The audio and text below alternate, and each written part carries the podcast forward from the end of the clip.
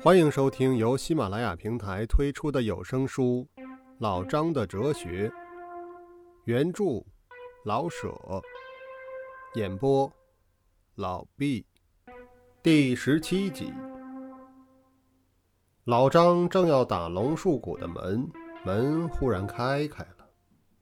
老张往旁边一闪，走出一个少年，看了老张一眼，往前走去。李应。你上这里来做什么？老张上前赶了几步，你管不着。李应停住步，嘿，小小年纪不必记仇啊！告诉我，你到这里来干什么？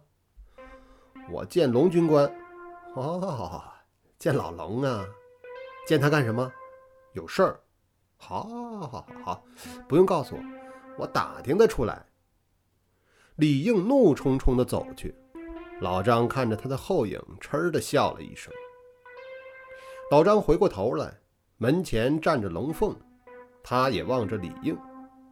老张心里痒了一下，心里说：“可惜咱钱不多，把一朵鲜花往孙八身上推。哎呀，没办法。”跟着他换了一副笑容，走向前去。凤姑娘，你父亲在家吗？我给你通知一声去。龙凤把黑布裙轻轻一撩，跑进去了，好像一个小黑蝴蝶。老张低着头，把眼光斜射到他的腿腕哎呦，多么细软的腿腕啊！他又跑出来，请进来吧。老张进去，龙凤开开屋门。老张一看屋里，倒吸了一口凉气。堂屋中间摆着一张长桌，盖着雪白的桌布，当中一瓶鲜花，四下摆着一些点心和茶具。龙军官坐在桌子的一头，左边坐着三个黄头发、绿眼珠、尖鼻子、高脑门的洋人，右边坐着两个中国人，嘀里咕噜地说着外国话。老张除了庚子联军入京的时候做过日本买卖以外，见着外国人永远立在十丈以外。现在相隔只有五尺，未免腿脚有些发软。哦，请进来吧。龙军官并没看老张，老张鼓一鼓勇气，把腿搬起来往里挪。龙树谷把手向右边的一个空座一指。老张整团的念唾液，坐下坐的和洋人离着仅二尺多。张先生，北城的绅士，也是教育家。龙军光先大众介绍，老张不住的点头。凤姑娘，你也坐。龙凤坐在他父亲的对面，妇女把茶倒好。龙军官向左边中间坐的那个年老的外国人说：“请葛军官祈祷献茶。”那位军官用中国话迟迟顿顿地祷告起来，其余的全垂头和睦，屏住气。老张趁机看看合眼的洋人什么样子，因为洋人睡觉是不易见到的。只听一声“阿门”。众人全抬起头，睁开眼。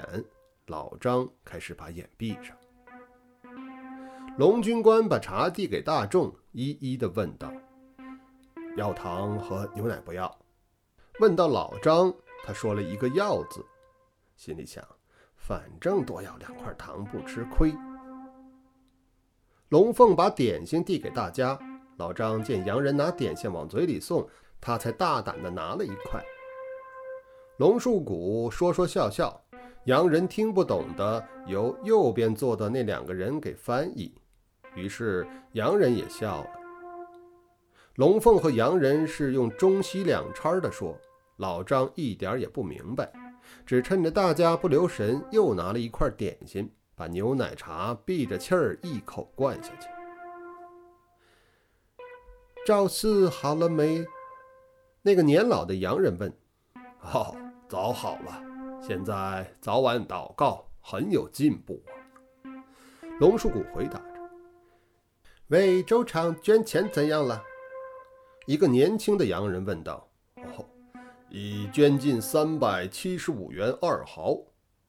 挨着老张坐着的人说：“这位张先生是慈善家，每年要捐钱的。”龙树谷笑着向洋人说：“那位老洋人向老张一笑，用中国话：‘你好不好？’好。”老张仿着洋腔说：“你捐钱不捐？现在？”洋人又问。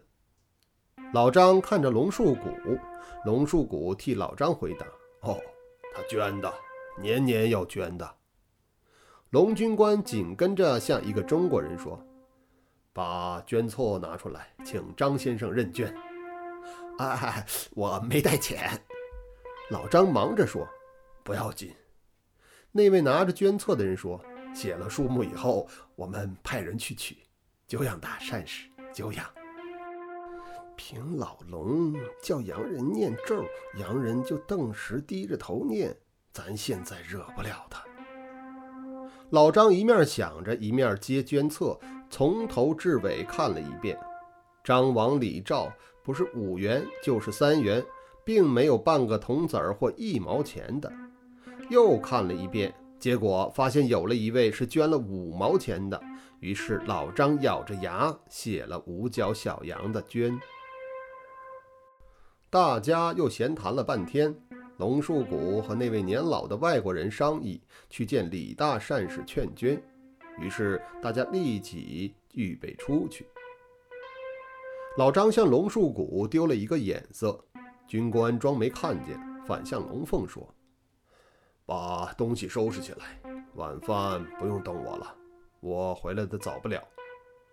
然后龙军官又回过头来向老张说：“多谢帮我们的款，一同出去好不好？”老张随着众人出了街门，龙树谷向老张说了声再见，跟着洋人扬长而去。老张蹲在墙根下发呆，他呆呆地想了半天。站起来，又去敲门。张先生还没走。龙凤开开门说：“哦，我不能走，我的话还没和你父亲说完呢。父亲回来的早不了，您愿意等等着也好。”龙凤说完，梆的一声把门关上了。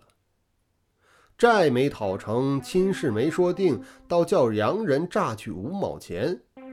老张平生哪受过这样的苦啊！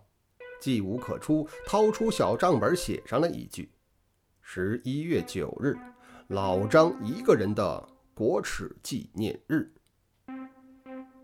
第十七集完。